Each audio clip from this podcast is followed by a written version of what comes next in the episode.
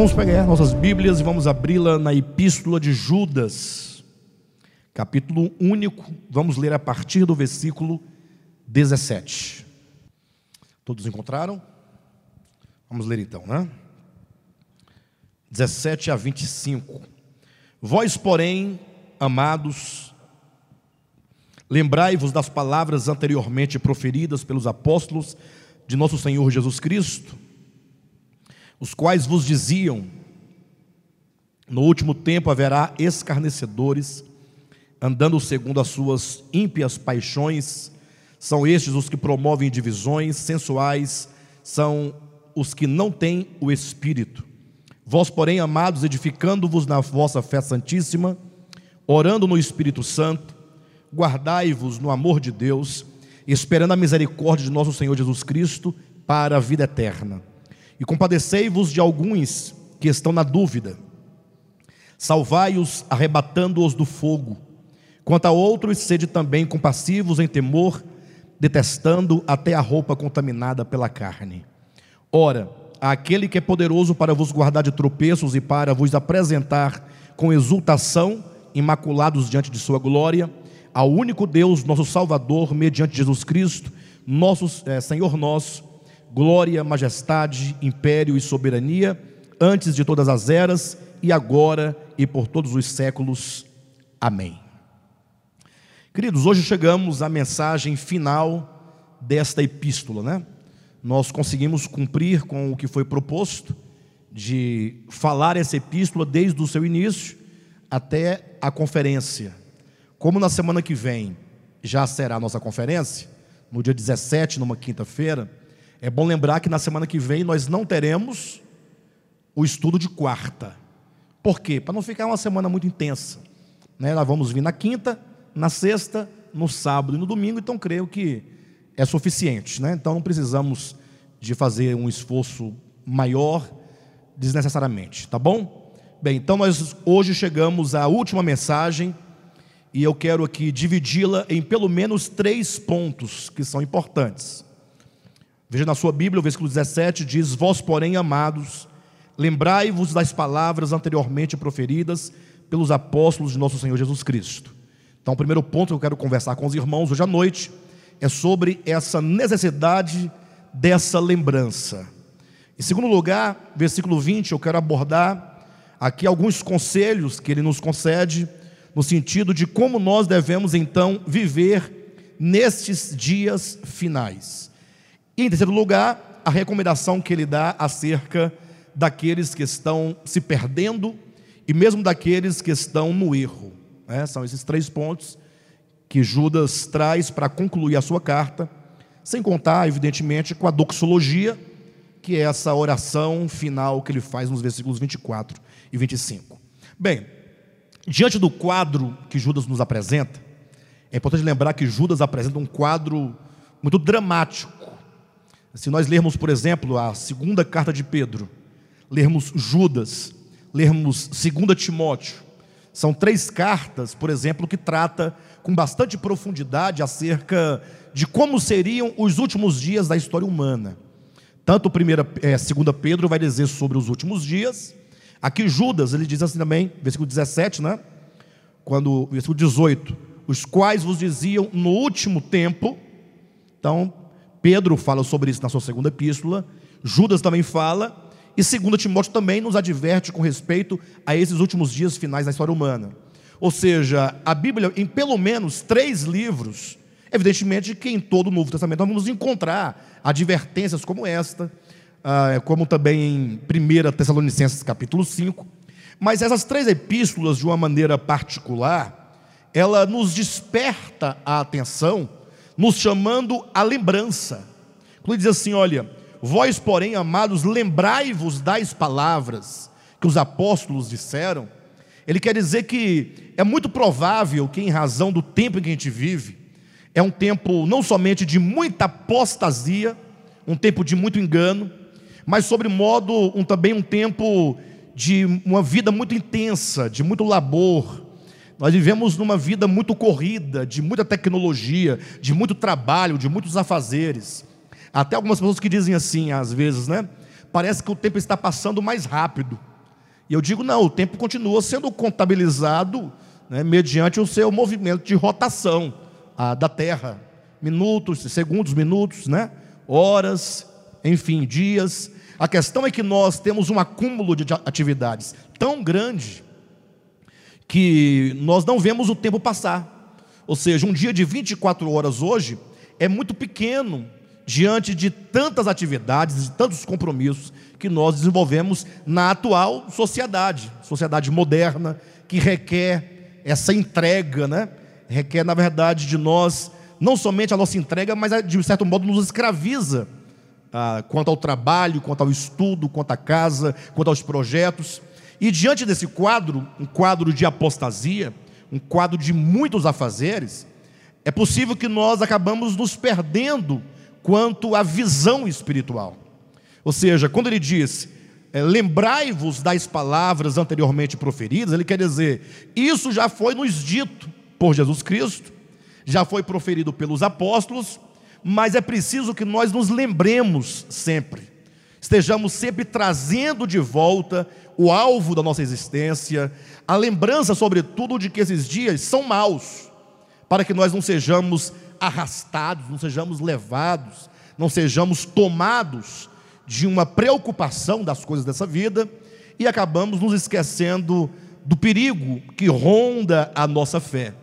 A questão da fé é uma questão muito séria, porque a fé, embora seja algo do espírito, mas muitas vezes, se nós não dermos a devida atenção à fé, ficarmos navegando apenas nas emoções e expectativas da nossa alma, nós vamos deixando ela de lado e nós vamos nos esfriando pouco a pouco vamos nos deixando levar por outros propósitos, por outros objetivos.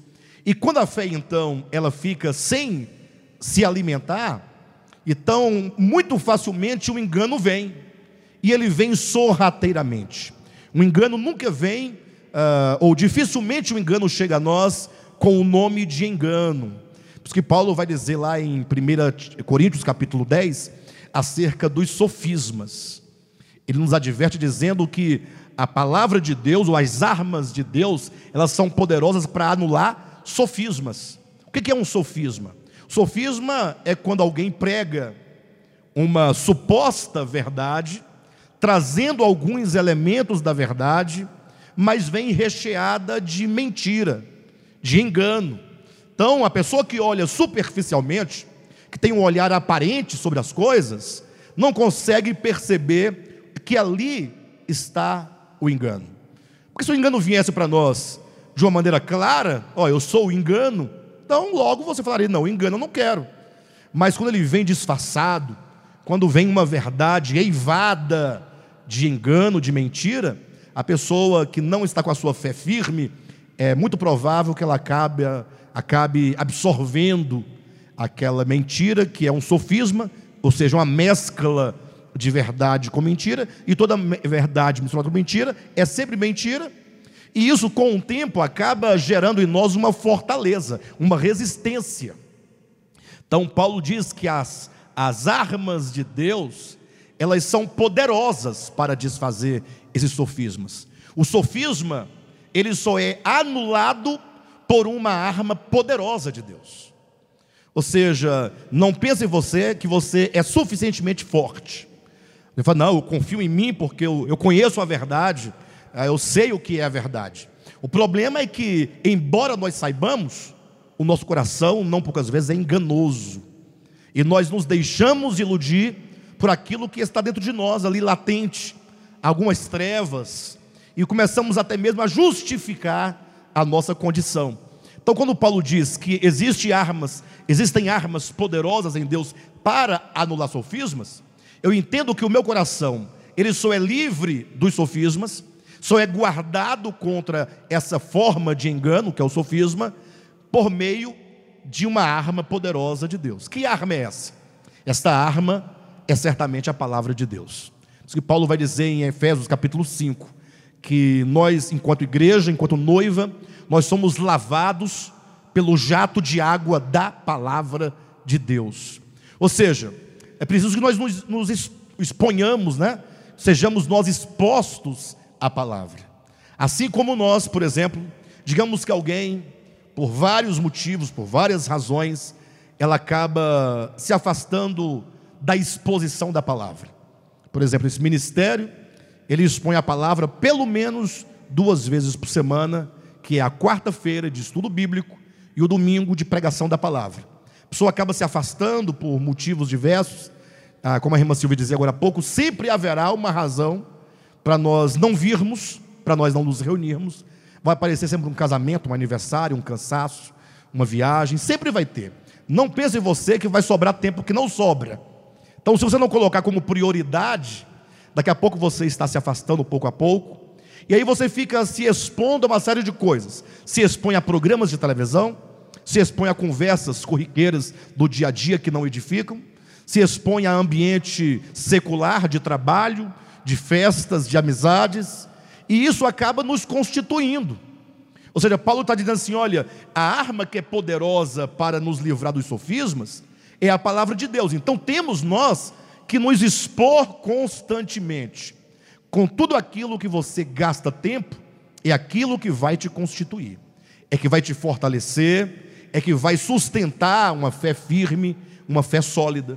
Por isso que aqui o apóstolo Judas, Judas no versículo 17 nos adverte dessa lembrança, né? Lembrai-vos das palavras anteriormente proferidas pelos apóstolos de nosso Senhor Jesus Cristo, os quais vos diziam: no último tempo haverá escarnecedores andando segundo as suas ímpias paixões.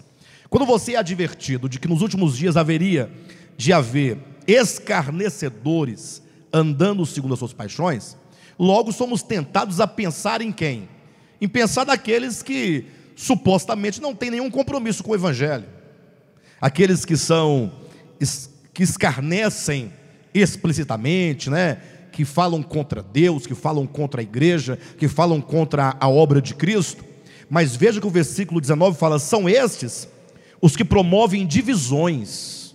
Quando você lê os que promovem divisões, se você ler o versículo 19 e retomar o versículo 4 de Judas, você vai entender que Judas está dizendo de pessoas que estão infiltradas no seio da igreja. Veja, pois certos indivíduos se introduziram com dissimulação. Ou seja, ele nos adverte para que nós estejamos atentos a toda forma de pregação. Hoje em dia, com a internet, interessante, ah, tem muita gente falando a Bíblia, falando o, o Evangelho, ou falando um tipo de Evangelho.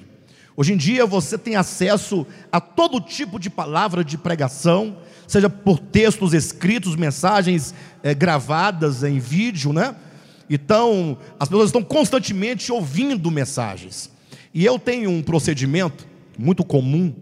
Eu digo aos irmãos que todos nós somos totalmente livres em Cristo, para que você leia o livro que você deseja ler, para que você ouça a palavra que você deseja ouvir. Isso porque nas denominações, na maioria delas, aquelas que têm o espírito de seita mais aguçado, elas proíbem você de ler um livro que não seja daquele segmento. E às vezes proíbem você de assistir a um programa ou ouvir uma mensagem que não seja daquele segmento. Eles acabam incutindo na mente que você não pode, talvez pelo medo de você se deparar com alguma coisa que possa colocar em conflito o que eles ensinam, né? Então nós não podemos ter esse espírito de seita. Então os irmãos são livres para ver, para ouvir, para ler, para assistir. Agora, eu sempre admoesto os irmãos ao cuidado. Ao cuidado, porque quando você ouve um discurso, sobretudo o discurso de alguém que fala com bastante ênfase, é muito perigoso porque o poder do discurso é muito grande.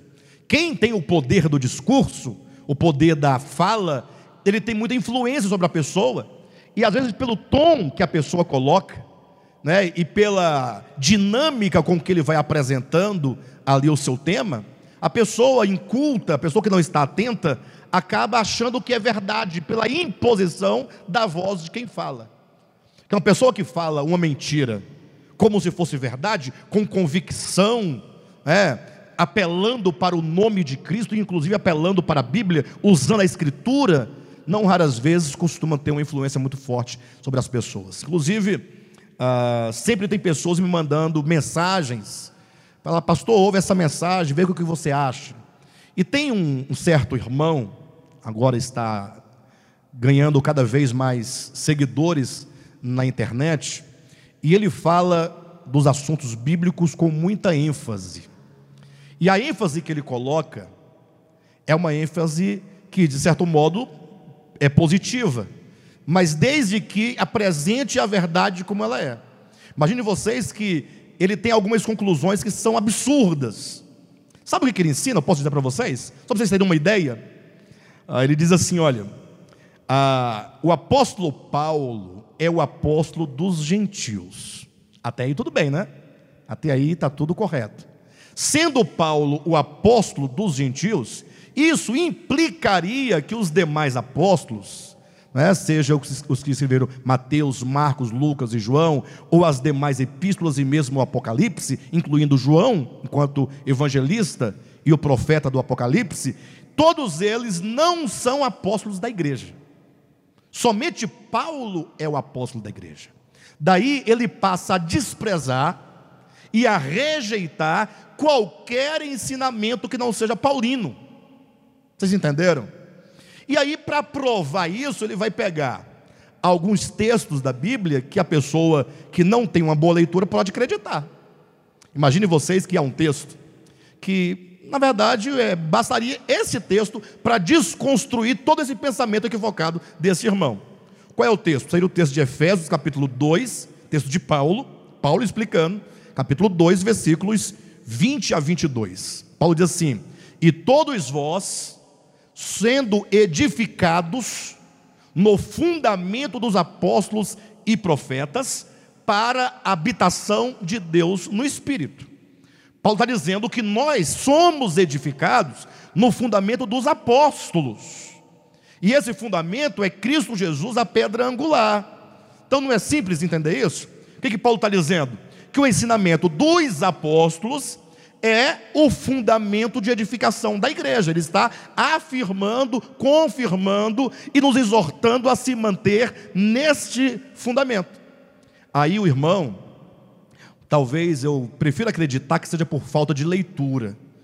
Pode ter maldade também, mas eu vou pelo caminho mais curto, pelo caminho mais simples de acreditar que é falta de leitura. Ele diz: está vendo?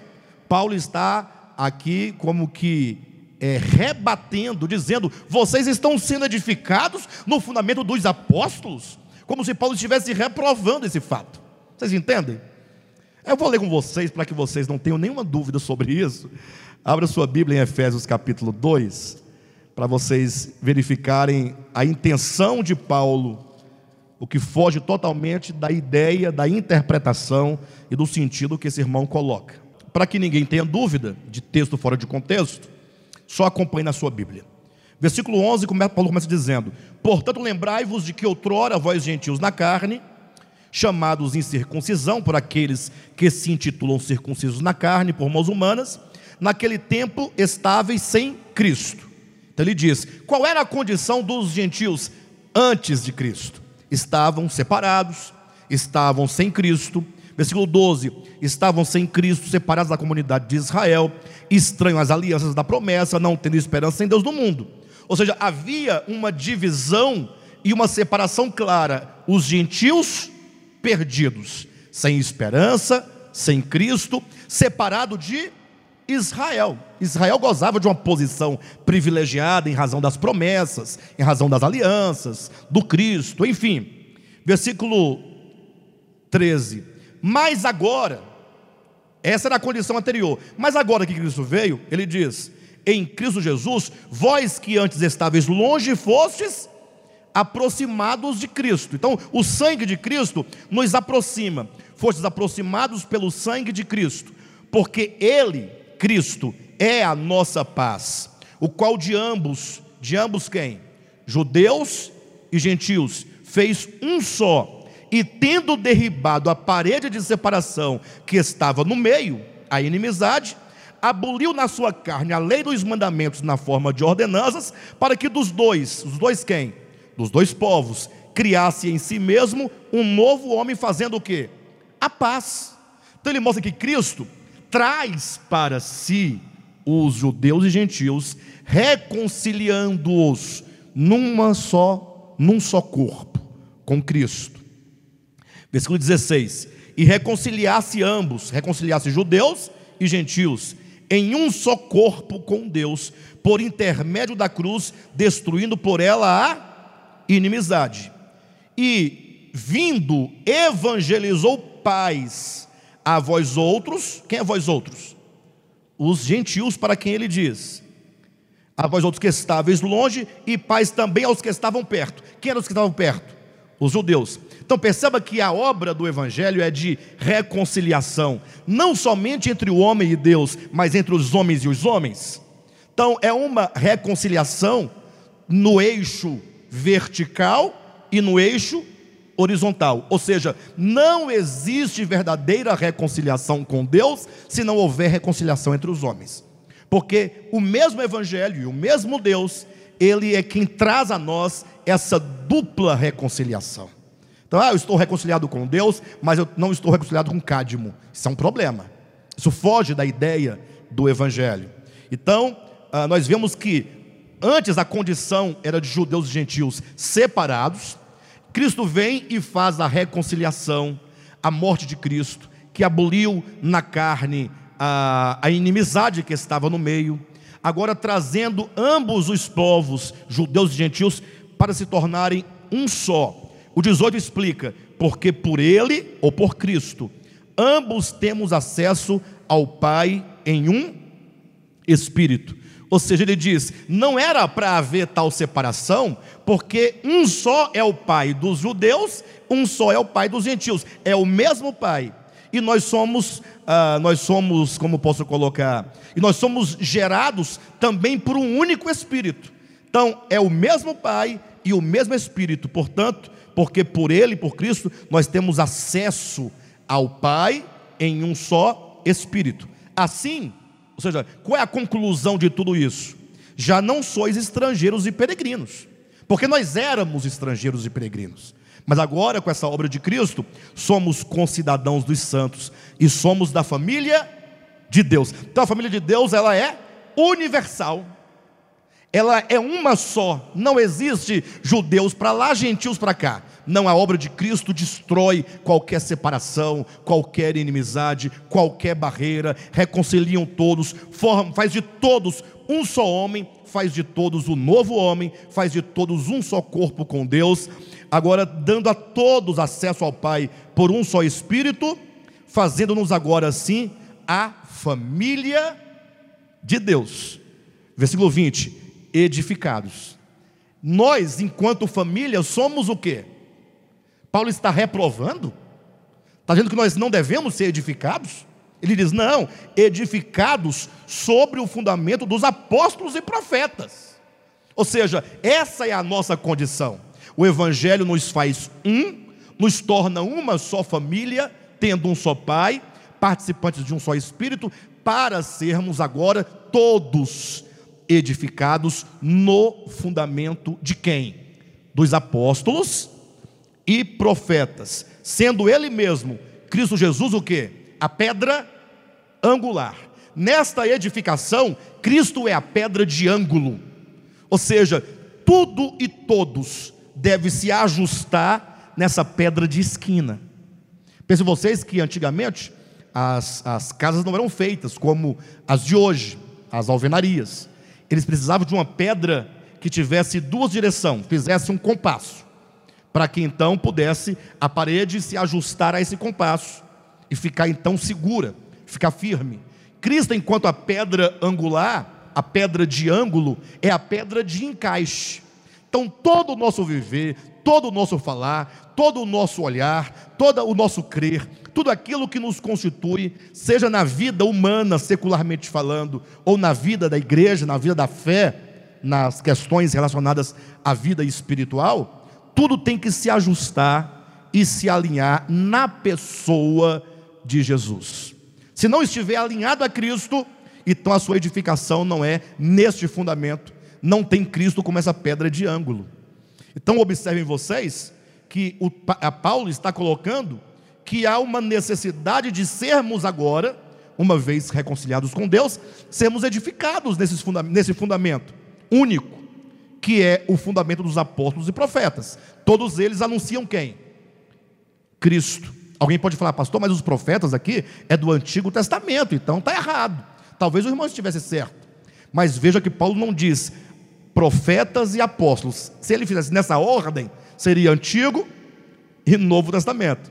Como ele coloca apóstolos e profetas, então são apóstolos do Novo Testamento, porque não havia apóstolo no Antigo, e os profetas do Novo Testamento, que são aqueles que trabalham e ministram a palavra apostólica na perspectiva do seu tempo atual. O profeta é aquele que toma a palavra apostólica e então ele anuncia essa palavra, fazendo uma aplicação nos problemas que existem no seu tempo. Então, por exemplo, quando você lê a epístola de Judas, não somente Judas ali está, ah, como que diz, trabalhando a palavra apostólica, mas quando ele começa a nos advertir acerca da condição do tempo em que nós estamos vivendo, essa palavra agora é profética. Que está trabalhando a palavra apostólica diante de uma situação concreta, de uma situação real. Então veja que a escritura ela é clara que os apóstolos do Cordeiro é, é, é, sobre os quais, ou melhor, sobre os ensinamentos deles é que a igreja é edificada. A prova disso é o Apocalipse que mostra a nova Jerusalém, que é a noiva do Cordeiro, a esposa do Cordeiro, é a igreja já glorificada, que tem doze fundamentos, sobre os quais estão escritos os nomes dos doze apóstolos. Então, voltando para o ponto que nos levou até Efésios, quando Judas diz que devemos nós nos lembrar, ele quer dizer, tomem o devido cuidado quando vocês ouvirem qualquer ministração. Não é que não devamos ouvir qualquer ministração, mas que ouvindo possamos usar o critério dos ensinamentos apostólicos para aferir a veracidade ou não daquela palavra que nós ouvimos. Eu citei esse dado, irmão, para demonstrar que, tendo ele uma forte influência quanto ao discurso, é muito perigoso que pessoas acabem sendo enganadas. Né? Até porque ele prega também muito sobre a mensagem da graça. E a mensagem da graça tem atraído muitos né, ao Evangelho nesses últimos dias. Isso porque depois de muitos anos sem que a graça fosse colocada em evidência, é necessário que agora a graça seja colocada na sua evidência. Né? Então as pessoas são atraídas também pelo tema que ele trata. Mas não é porque alguém fala da graça que a sua mensagem estará correta. Posso demonstrar? No livro de Judas mesmo, olha aí. Versículo 4: Pois certos indivíduos se introduziram com dissimulação, os quais desde muito foram antecipadamente pronunciados para esta condenação, homens ímpios que transformam em libertinagem a graça de nosso Deus e negam o nosso único soberano e Senhor Jesus Cristo. Ou seja, Judas já dizia no primeiro século da era cristã que o tema da graça seria uh, tomado de maneira errada e equivocada, porque muitos transformariam a graça em libertinagem. Já dissemos aqui mensagens anteriores. Como é que alguém pode transformar a graça em libertinagem? Quando entende a graça destituída do senhorio de Jesus Cristo, o nosso Senhor, como está no versículo 4. Não existe graça sem senhorio. O senhorio é algo fundamental no Evangelho, sem o qual não há redenção. Até porque redenção nada mais é do que trazer o pecador ou trazer o perdido de volta para esse senhorio de Cristo. Ou seja, a queda tirou o homem desse senhorio, colocou ele fora do senhorio de Cristo, para colocá-lo sob o senhorio de si mesmo, sob o senhorio do seu ego, sob o senhorio do império das trevas. Que está em Colossenses, né? Capítulo 1, versículo 13. Ele nos libertou do império das trevas. Esse é o Evangelho. Ou seja, o que é o império das trevas? Da influência e poder das trevas na mente e no coração humano. Ou seja, nós estávamos debaixo de uma direção. Efésios capítulo 2, nós andávamos segundo o príncipe da potestade do ar. Havia um governo que não era o de Cristo sobre nossas vidas. E agora Cristo nos liberta do império das trevas e nos leva para o reino, olha o reino aí, do Filho do seu amor, nos coloca debaixo de senhorio. Ou seja, sempre nós estaremos debaixo de senhorio. Nunca alguém vai dizer, não, eu, eu, eu não estou nem no, no, no, no império das trevas, nem no reino de Deus. Não existe isso. Só existe império das trevas e reino de Deus, carne e espírito. Não existe um meio termo. É, mesmo quando você fala, não, mas eu não me submeto a ele, ao príncipe da potestade do ar, mas eu me submeto a mim mesmo. É, mas esse mim mesmo é o seu ego. É uma pequena parte e extensão do grande dragão que é a antiga serpente desenvolvida. O ego é a consciência caída da serpente, que foi crescendo na medida em que muitas consciências foram aderindo a ela, e ela foi tomando uma proporção e uma dimensão de modo a se tornar uma grande oposição contra Deus em todo o universo. Então é preciso que nós atentemos para este primeiro ponto. Quando Judas diz: lembrai-vos, lembrai-vos que essas pessoas estarão infiltradas no meio de vós. Judas nos adverte a lembrar de que essas pessoas estariam no meio do povo de Deus para causar divisão. Eles negam a graça do Senhor, eles negam o senhorio do Senhor, ou seja, eles pregam um evangelho totalmente distorcido, que não é certamente o evangelho de Cristo. Esta é a primeira, é o primeiro ponto dessas palavras finais de Judas. Em seguida, versículos 20 e 21, ele diz então como nós devemos viver. Ou seja, primeiro nos adverte em relação aos acontecimentos externos que poderiam nos afetar esses homens maus, dissimuladores e dissimulados que estariam tentando minar nossa fé. Quanto a nós, olhe agora para você, ele diz: Vós, porém, amados, edificando-vos na vossa fé santíssima, orando no Espírito Santo, guardai-vos no amor de Deus. Ou seja, devemos nós nos guardar no amor de Deus. Veja que o, o verbo, no versículo 20, né, ele coloca: edificando-vos né, no gerúndio, edificando-vos, e ele diz, ah, orando, guardai-vos. Quando você encontra o gerúndio, é um modo, né? Então ele diz: vocês devem guardar o coração de vocês no amor de Deus. Agora, como é que eu guardo o meu coração no amor de Deus? Qual é a maneira que eu me utilizo para que o meu coração esteja guardado? Ele diz: edificando-vos na fé, orando no Espírito Santo e esperando, versículo 21, a misericórdia de nosso Senhor. Ou seja, nós temos três procedimentos. Não é possível que o meu coração seja guardado se eu não estiver numa continuidade de ser edificado ou de ter a minha fé edificada. Como é que se edifica a fé? Fé é primeiramente o Cristo de Deus, né? Nele nós cremos cremos na pessoa do Cristo, cremos na obra do Cristo, cremos na mensagem do Cristo. Então é preciso que a verdade acerca de Cristo, tudo aquilo que nos foi legado por Cristo e por seus apóstolos, seja construído dentro de nós. Nós tem, temos que ter uma clareza acerca daquilo que nós cremos. Nós precisamos de ter um coração firmado, solidificado naquilo em que nós cremos.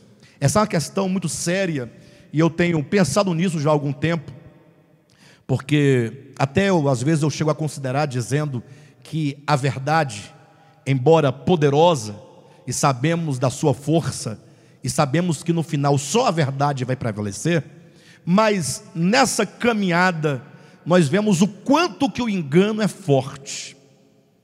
O quanto que o engano ainda seduz as pessoas.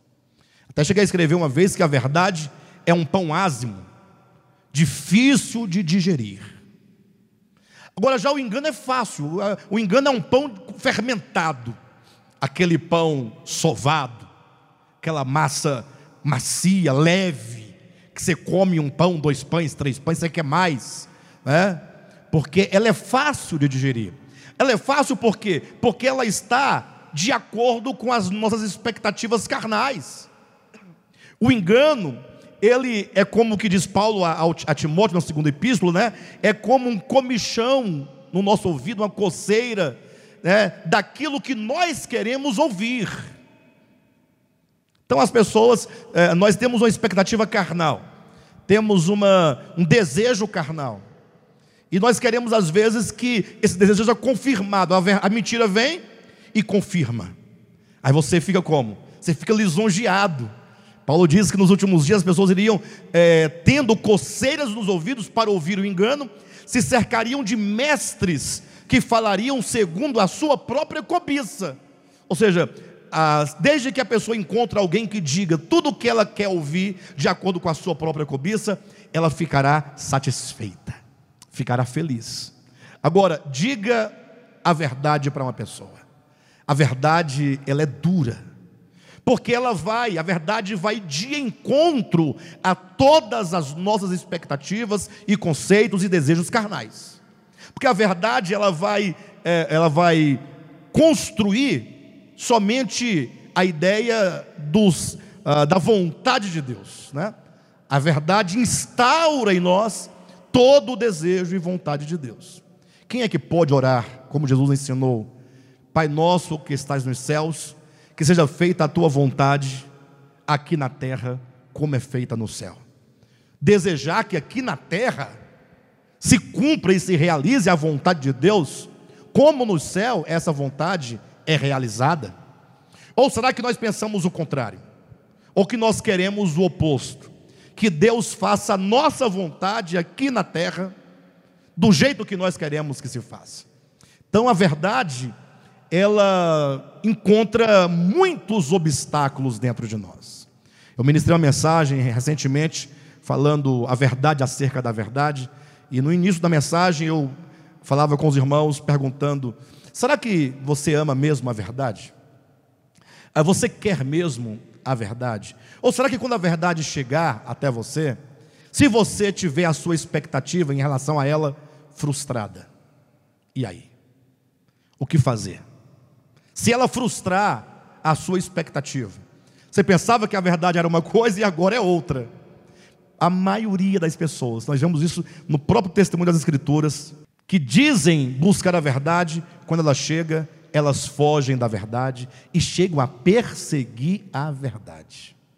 Ora, quem ouvisse lá em Jerusalém, os fariseus, os escribas, o dia inteiro no templo, rezando, ou que seja orando, é, lendo a Torá, falando dos profetas, guardando o sábado, falando de Iavé e tal, da promessa, das alianças. Quem é que iria dizer que aquele povo não buscava a verdade, não amava a verdade e não desejava por ela? Aí veio a verdade se encarna, e quando essa verdade ilumina os corações, eles descobrem que eles não amam a verdade, não desejam por ela, porque a verdade frustrou todas as expectativas deles. Por isso que não é possível que você leia os evangelhos, de Mateus a João, sem observar que todos eles travam, né, ou demonstram que há uma luta travada sempre entre Cristo e os pagãos. Entre Cristo e os pastores de Israel. Interessante. Isso parece até uma contradição, mas é uma contradição. Né? Por quê? Porque os pastores, os líderes de Israel, os rabinos, os mestres, os sacerdotes, sumos sacerdotes, eles queriam outra coisa. Eles achavam que o reino de Deus era que viria o Messias, um homem forte, poderoso, para agora com a espada colocar todas as nações debaixo do seu cetro e do seu governo. Ou seja, impor sobre o homem um tipo de governo e de autoridade carnal caída, arbitrária. Aí vem o Cristo e diz: Não, não é assim. O reino de Deus é diferente. No reino de Deus, o Senhor serve, o maior é menor. No reino de Deus, se alguém te obrigar a caminhar uma milha, você vai com ele duas. No reino de Deus, alguém te tomar a túnica, dê também a sua capa. No reino de Deus, alguém te ferir na face direita, né? Volte a face esquerda para que ele fira também. No reino de Deus tem que perdoar, amar. Aí as autoridades da terra, dê a César o que é de César dê a Deus o que é de Deus. Isso, isso é frustrante. Isso é frustrante. Eu li um comentário hoje, achei muito interessante, de alguém que dizia assim: olha, aquele mandamento, o terceiro mandamento, não tomarás o nome do seu Deus em vão. Muitas pessoas acabaram ah, acabaram por pensar e entender que não tomar o nome de Deus em vão é não falar o nome Iavé, ou que seja Jeová. Por isso que os judeus, por muito tempo, muitos e muitos tempos, eles ficaram, eles não podiam pronunciar o nome nem na leitura da escritura. Quando chegava no momento que tinha lá o nome, eles colocavam outro nome no lugar que identificava que era aquele nome que não podia falar. Eles colocavam Senhor no lugar do nome. Porque na nossa Bíblia você vai encontrar muito, né? Disse o Senhor Deus, e Senhor, ali é o tetragrama tetragrama, né? São as quatro consoantes do eu sou. Então eles não falavam esse nome para não, não pecar, porque os lábios são impuros. E não sabem que eh, esse mandamento, na sua forma mais límpida e mais profunda de entendimento, é: não use o nome de Deus para justificar os seus fins egoístas. Não use o nome de Deus para dizer que, é, digamos, você tem um problema de homofobia. Não tem isso no nosso tempo? Tem ou não tem? Vamos pensar isso. Isso é uma coisa muito grave. É a aversão que você tem no coração porque o outro tem um detalhe na sua vida de homossexualidade. Fala, pastor, mas, ah, mas a igreja aceita? Na primeira vez, quero saber se Deus aceita você. Você tem que pensar isso. Se Deus te aceita, Ele aceita o outro também. Ou você é melhor do que o outro? Porque você é hétero? Essa é a pergunta. Pastor, mas não é pecado? Bem, aí seria uma outra discussão. A questão é que a graça de Deus, ela é para o pecador, é para todos os homens, indistintamente. Aí porque você tem uma aversão, um ódio, aí você quer usar agora o nome de Deus para dizer: Deus odeia os gays. Ah, isso é tomar o nome dele em vão fazer uso do nome de Deus, manchando a imagem divina por causa do seu coração que é mau, que aborrece, que odeia. Então é preciso que nós estejamos muito atentos a essa questão, que nós jamais tomemos o nome de Deus de modo que não seja para fazer valer somente aquilo que Ele é, somente aquilo que é a vontade dEle, somente aquilo que foi manifestado na face de Jesus Cristo. Então é preciso que nós tenhamos essa clareza, né? Vamos voltar ao ponto, a clareza de uma fé solidificada. Ou seja, que você olhe para a verdade que é Cristo, embora dura, difícil de digerir, que vai de encontro às suas expectativas, que vai de encontro ao seu querer, que vai de encontro ao seu ego, que vai de encontro a tudo que você um dia pensou que era verdade, e agora essa fé tem que ser construída dentro de nós. É, o padre Zezinho, é, Igreja Católica Romana, tem uma música que diz: Amar como Jesus amou. É uma frase bíblica, né? Devemos nós amar uns aos outros como Cristo nos amou. Isso faz todo sentido, porque não basta que você ame, porque às vezes você quer amar do seu jeito, com amor seletivo, com amor parcial com amor condicionava, não. Você tem que amar como Cristo amou, falar como Cristo falou, andar como Cristo andou. Então, e para tanto, é preciso uma construção dentro de nós. Devemos ser edificados na nossa fé, em que de fato nós cremos. E eu falava então que o engano ele é muito forte, e nós vemos isso claramente quando você vê uma pessoa que está numa seita não é um julgamento da pessoa que eu estou fazendo. Eu estou julgando, como diz a Escritura, que nós devemos julgar as profecias, julgar o discurso, julgar o que está sendo dito. Então se percebe quantas vezes, quantas pessoas estão dentro de um sistema tão precário, uma seita tão infantil, tão rudimentar, um grupo de pessoas que estão preocupados com qualquer coisa menos com o evangelho. E essa pessoa, ela é tão seduzida por aquela entre aspas verdade, por aquela suposta verdade, aquilo que eles chamam de verdade, que às vezes eles são até orientados a não conversar com você, se você não tiver aberto a ouvi-lo. Ou seja, eles querem falar para você, e você tem que ouvir. Mas se você fizer qualquer tipo de oposição, como quem busca levar a pessoa a pensar um pouco né, naquele tema dentro das Escrituras, elas se afastam de você, elas fogem de você. É muito difícil você conversar da Bíblia com crente. Gente do céu, é mais fácil conversar com um ateu, né? porque você já sabe para onde é que ele vai. Agora, o crente, que está ali com seus dogmas, com a sua denominação, irmãos, em nome é muito difícil. É, tem um interesse próprio, mas assim, a maioria das vezes as pessoas estão enganadas. Elas estão, como está lá em Colossenses, elas estão enredadas. O engano é uma teia, irmãos, que aprisiona a mente de uma pessoa. A pessoa tem que se libertar disso, e só se liberta a partir do momento que ela coloca dentro do seu coração a seguinte ideia: eu não sei tudo, eu não sou dono da verdade, eu preciso estar aberto para dialogar todos os assuntos, eu tenho que estar aberto e disposto a olhar qualquer assunto bíblico por todos os ângulos e não somente numa perspectiva.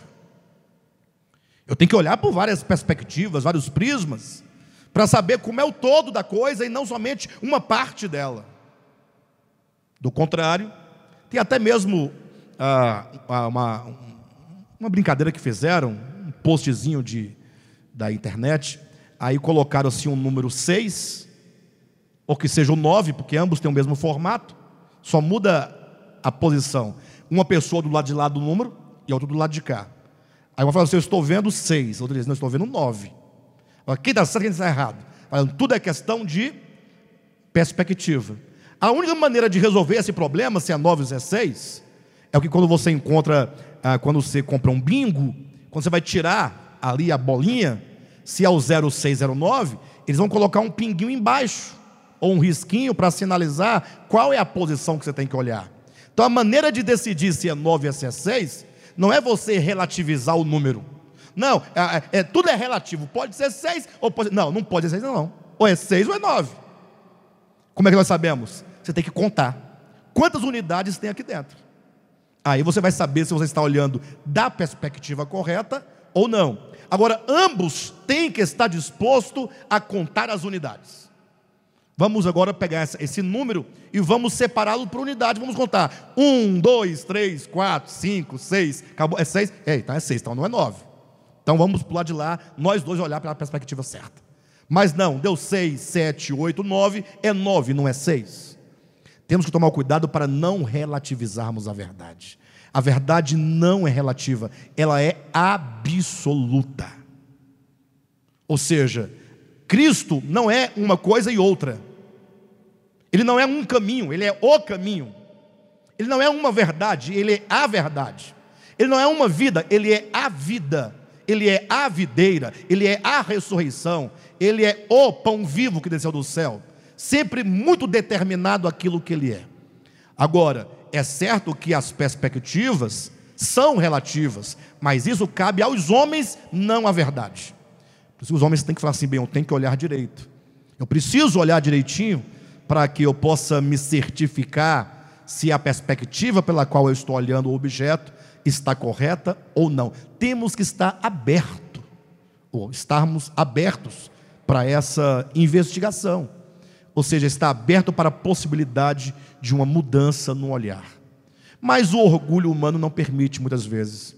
O homem, ele não quer dizer assim, pessoal, eu via de um modo, mas agora o Senhor me deu a graça de entender que nós temos que avançar no entendimento, porque falta compreender essas outras perspectivas. O homem tem vergonha, porque quando ele fala isso, as pessoas ah, que são contra a verdade falam assim: olha aí, ó. Aí até me perguntaram um dia desse: e qual é a certeza que você tem que agora é a verdade? Eu falei: nenhuma. Ah, mas e agora? Eu falei: não, e agora que eu estou dentro de um processo de crescimento. Agora, eu tenho uma certeza que aquilo que nós vemos hoje não vai retroceder, vai avançar. Pode até não avançar, acho difícil não avançar, mas nunca é retroceder, porque é como você, eu sempre disse isso aqui nesse ministério, desde sempre, É como você coloca um pingo, um ponto, e agora você começa a dar voltas em torno desse ponto. Você começa a criar uma forma espiral. A cada volta você vai ampliando, vai dando uma dimensão maior ao mesmo ponto. Ou seja, você vai aprendendo aquela mesma verdade e aquela verdade vai ganhando dimensão diante dos seus olhos. A verdade não cresce, a compreensão acerca dela é que aumenta. Né? Então, quando alguém fala que não está disposto a uma mudança de olhar, é porque ele entende que ele chegou no máximo da compreensão. Quando a pessoa se entende, ela se fossiliza, se torna um fóssil teológico e ela envelhece. Por isso que nós vemos hoje quantas instituições com grandes homens de Deus, pastores, cultos, eruditos, pessoas que estudam, mas que não há mudança de entendimento, porque eles entendem que a revelação que eles receberam há 400 anos não pode mudar. Aí eles ficam engessados. Aí chegam ao ponto de até relativizar aquilo que dizem é verdade, mas não assumem que não é, que mudou. Eles continuam pregando e transgredindo. eles pregam e transgridem. Se sentem culpados, mas não mudam. Por quê? Porque se mudar, vão pensar o quê? Olha aí, está vendo? Se mudou, estava errado. Estava errado, qual é a garantia? Então as pessoas têm medo, se sentem frágeis. Na verdade, a maior fragilidade é você pensar que detém toda a verdade.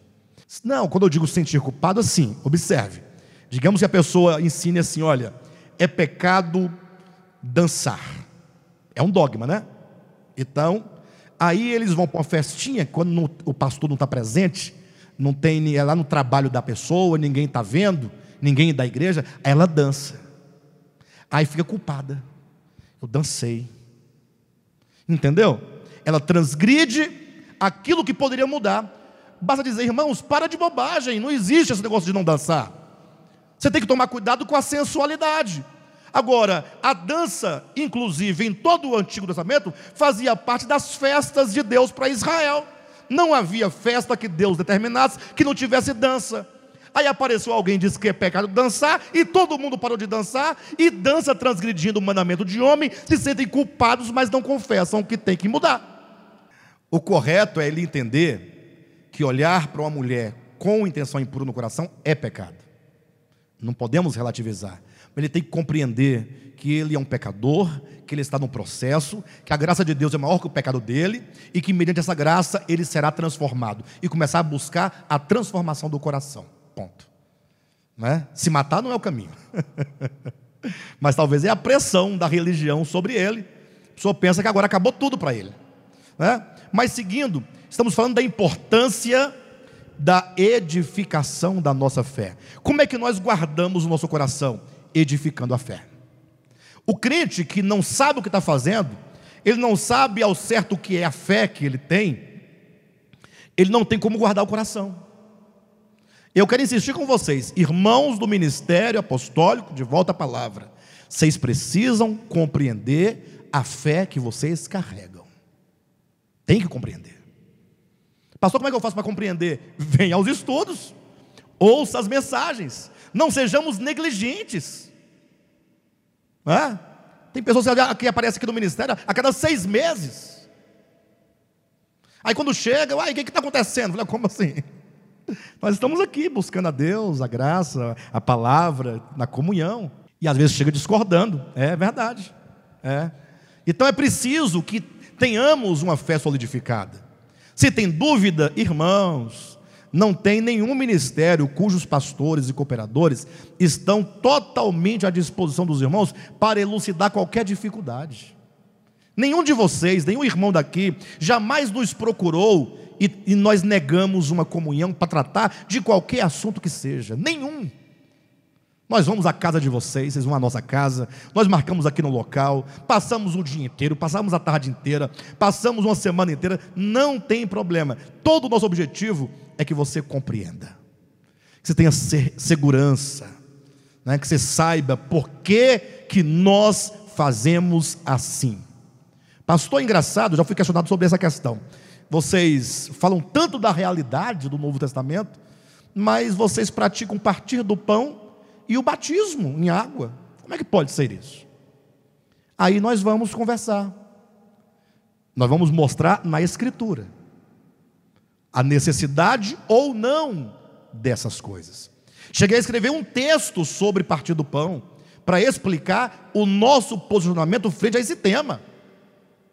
O fato é que nós não vamos fazer nada porque eu quero, Alexandre.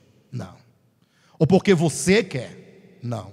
Nós vamos fazer de acordo com a nossa consciência daquilo que os apóstolos de Jesus Cristo nos ensinaram. Evidentemente que nós fazemos o partir do pão, porque Jesus ordenou, ele disse até o tempo que devíamos fazer, até que eu venha. Eu sei que alguns vão interpretar, mas até que eu venha, pastor, não seria, não seria porventura a ressurreição de Cristo? Alguém vai dizer. Eu falo, tem lógica, tem sentido. Tem sentido. Ah, por que não? Mas vamos olhar para o texto. O texto diz: Porque todas as vezes, todas as vezes, que comerdes este pão e beberdes esse cálice, anunciais a minha morte até que eu venha. A, a, o partir do pão enquanto memorial. Então, estaria Cristo falando, prestem atenção, estaria Cristo falando que isso deveria acontecer durante os três dias e três noites da sua morte? Ou seja, eles haveriam de partir o pão durante esses três dias? É isso? Você já encontrou na Escritura que durante os três dias eles ficaram partindo o pão? E parou quando Cristo chegou? É a pergunta. Se não tem isso na Bíblia, como saber? Basta você olhar para Paulo. Paulo se converteu a Jesus Cristo muito tempo depois da ressurreição de Cristo. Cristo ressuscitou, a igreja começou a crescer, Estevão foi morto, depois de alguns anos, quem sabe até 30 anos depois da ressurreição, Paulo agora está lá com os irmãos, ensinando como se deve praticar o partir do pão em 1 Coríntios capítulo 11. Então Paulo não sabia disso? Bem, vamos pensar isso. Então, nós praticamos porque é o ensinamento apostólico. Agora nós praticamos com uma com uma ressalva. Qual a ressalva? Nós não fazemos dos elementos do partir do pão um sacramento. Porque todos, católicos, protestantes e evangélicos, cada um, em maior ou menor medida, tem um pouco de sacralidade nos elementos. A Igreja Católica fala que o pão e o vinho são o próprio Cristo. Eu não digo isso. É pão mesmo, é pão e vinho, nada mais. Os, os uh, protestantes e evangélicos eh, falam: não, não é o próprio Cristo, mas tem uma coisa aqui, tem uma, uma substância sobre a outra substância. Né? Tem duas substâncias, uma física, que é o pão, e outra que você não vê, mas está aí. É? Aí eles acabam fazendo daquilo algo divino. O homem agora toma elementos como se o pão ou o vinho pudesse mudar alguma coisa dentro de si. Isso não é verdade. Nós fazemos enquanto memorial para anunciar, para declarar, para manifestar e não para mudar nada dentro de nós. É só pão e só vinho. É uma celebração de anúncio da morte, ressurreição e segunda vinda de Cristo. Mais nada do que isso. E nós fazemos segundo a Escritura. Vocês entendem? Então é preciso que nós tenhamos uma fé edificada. Ele diz: guardai-vos do amor de Deus, como? Edificando-vos na vossa fé santíssima. Ele fala da necessidade que temos de estar claro e ter uma fé construída, uma fé edificada, uma fé fortalecida acerca daquilo em que nós cremos. Ele diz mais: orando no Espírito Santo, ou seja, a oração enquanto a respiração da sua alma. Orando no Espírito Santo é o mesmo que orar no Espírito. Eu falei disso semana passada aqui sobre a questão do Espírito Santo, do Espírito humano. Os irmãos já devem saber. Se alguém tiver dúvida, volte na mensagem anterior e lá tem todas as explicações. Mas a oração, ela faz parte, porque a oração é quando você tem comunhão profunda com Deus na base da verdade. Os crentes oram muito, só que há dois problemas básicos na oração dos crentes, em geral. O primeiro problema é que eles fazem uma oração que eles inventaram. Eles inventaram um tipo de oração. De modo que quando eles veem alguém orando, eles vão é, fazer uma crítica. Se a pessoa ora gritando e falando palavras enroladas, cuspindo, babando, essa oração tem poder.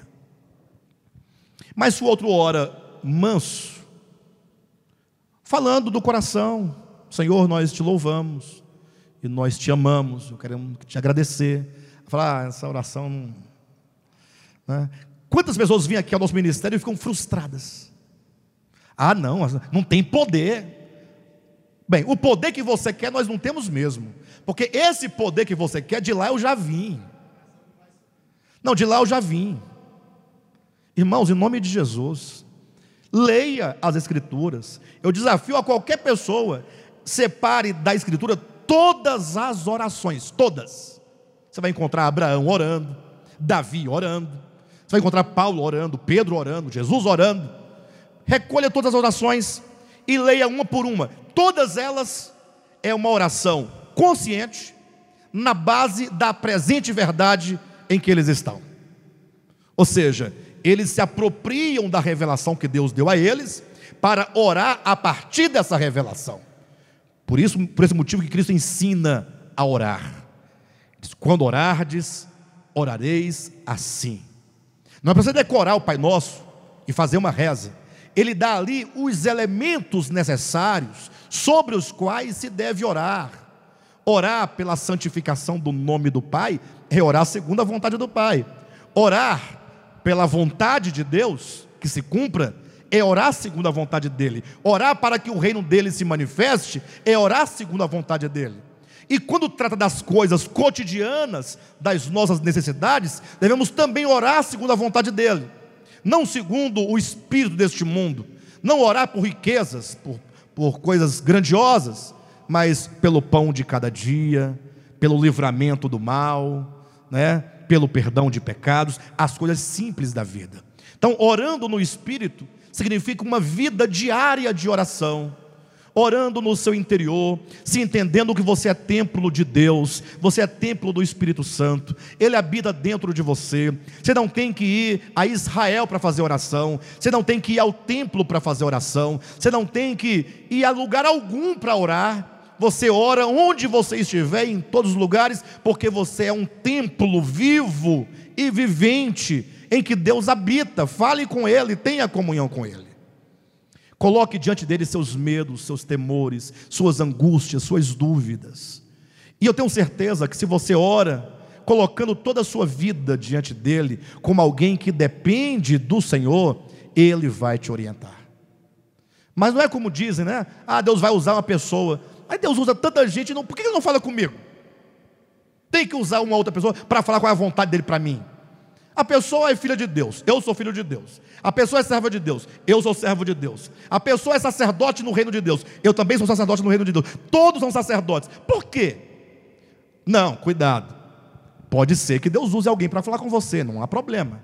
Mas não pode ser a regra. É, ah, os cristãos estabeleceram sempre um mediador. Você nunca assume o seu lugar de sacerdote, de entrar na presença de Deus e ter comunhão com Ele. Nós temos que orar no espírito humano. É uma maneira, porque se você edifica a sua fé nas verdades relacionadas a Cristo, a sua vontade, e você agora mantém comunhão, você tem um equilíbrio.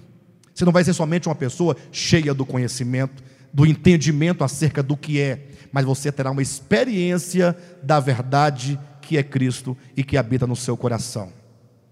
E diz mais esperando a misericórdia do nosso Senhor Jesus Cristo para a vida eterna. Ou seja, tendo um olhar para frente, um olhar de esperança, um olhar de quem sabe que Cristo prometeu estabelecer o seu reino, fazer manifestar o seu reino. Ele prometeu um tempo em que toda lágrima vai passar, a dor vai passar, e portanto nós não podemos ser pessoas fatalistas, mas saber que Deus está no controle de tudo e logo mais nós vamos experimentar e ver as suas promessas serem cumpridas com respeito à vida eterna para cada um de nós. Ou seja, são três pontos: a fé, aquilo em que cremos, isso aponta para o passado, porque é o falar apostólico. Orando no Espírito é o viver diário, é o presente, orando, orando a verdade que nos foi trazida, como Judas vai dizer, conforme as palavras proferidas pelos apóstolos de nosso Senhor Jesus Cristo, olhando para os apóstolos, trazendo Sua palavra na forma de oração, de vida, de viver com Deus, mas também olhando para o futuro, passado, presente e futuro, na esperança do cumprimento de todas as suas palavras em nós e por meio de nós, para a glória dele. E ele então nos adverte no versículo 23, ou 22 e 23, dizendo: E compadecei-vos de alguns que estão na dúvida. Então, Judas reconhece que tem os homens maus e perversos, que vão procurar enganar a igreja, o povo de Deus, mas ele também reconhece que existem alguns que estão na dúvida, alguns que estão sendo levados, não poucas vezes, por falta de entendimento. Ele diz: temos que ter compaixão dessas pessoas. Ele diz: salvai-os, arrebatando-os do fogo. Em outras palavras, essas pessoas estão no risco iminente de uma apostasia.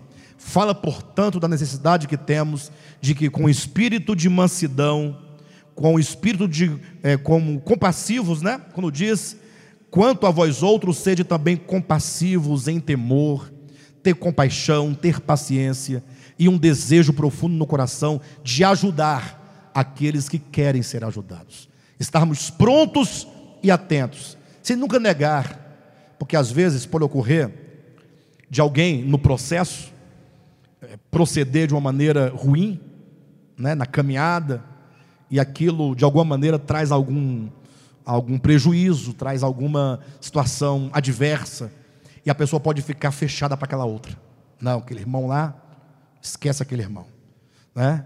Nós devemos estar abertos. Se houver abertura, nós estamos abertos para dialogar, para orar, para ler a Escritura, para ouvir. Ou seja, é sempre um espírito de comunhão, detestando até a roupa contaminada pela carne. E aqui eu vejo como uma linguagem, uma, uma figura de linguagem. Ele quer dizer que nós devemos estar totalmente dispostos a nos aproximar para ajudar, mas cuidado para que essa aproximação não seja feita sem propósito e você acabe se contaminando com os problemas da carne e do pensamento caído dessas pessoas. Ou seja, você se aproxima para salvar, para contribuir, mas cuidado para que você, em nome dessa dessa sua solicitude, né, você acabe confundindo e se permita acabar sendo contaminado. Então Judas é muito criterioso em tudo aquilo que ele diz, e eu tenho certeza que esse caminho é o melhor caminho da edificação. E ele conclui, portanto, versículos 24 e 25, dizendo: Ora, aquele que é poderoso para vos guardar, portanto, ele fala que o Senhor nos guarda, mas nós devemos guardar o nosso coração no amor de Deus. Ou seja, é uma dupla ação de Deus e dos homens. Ah, por que Deus não guarda o fulano? Aí tem uma linha de pensamento que fala assim: não, é porque Deus não quer guardar, porque Ele decidiu que aquela pessoa vai se perder. Não, não vai por aí. Esse fatalismo não pode haver.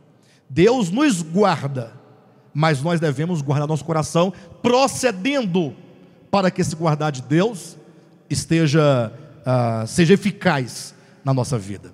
Para entender melhor esse ponto de Deus guardar e nós temos que guardar o nosso coração, essa ação dupla, né, de dois enfoques, basta lembrar do Salmo 127, quando é dito assim: se o Senhor não guardar a casa, em vão vigia a sentinela. Ora, por que não escreveu assim? Se o Senhor guarda a casa, não precisa de sentinela. Ponto. Ah, Senhor está guardando, para que sentinela? Não seria interessante? Então não sejamos negligentes. Coloca lá a sentinela lá. Tem que ter a sentinela. Faça a sua parte. Como diz nosso irmão, temos que vigiar. E então o Senhor guardará a casa. Ou seja, nós não podemos simplesmente ser, sermos negligentes em nome de Deus. Devemos ter todo esse equilíbrio. Então, aquele que é poderoso para vos guardar de tropeços e para vos apresentar com exultação, imaculados diante da sua glória. E esta é a nossa, é, este é o nosso alvo, né? Sermos apresentados com exultação, alegria, imaculados diante da glória de Deus, ao único Deus, nosso Salvador, mediante Jesus Cristo, Senhor nosso, a este Deus, glória, majestade império e soberania, antes de todas as eras, agora e por todos os séculos. Amém. É uma doxologia de completo reconhecimento de que Ele é. Ele é maravilhoso. Amém? Hoje encerramos, portanto, esta epístola. Quem acompanhou sabe do grande proveito que ela nos trouxe.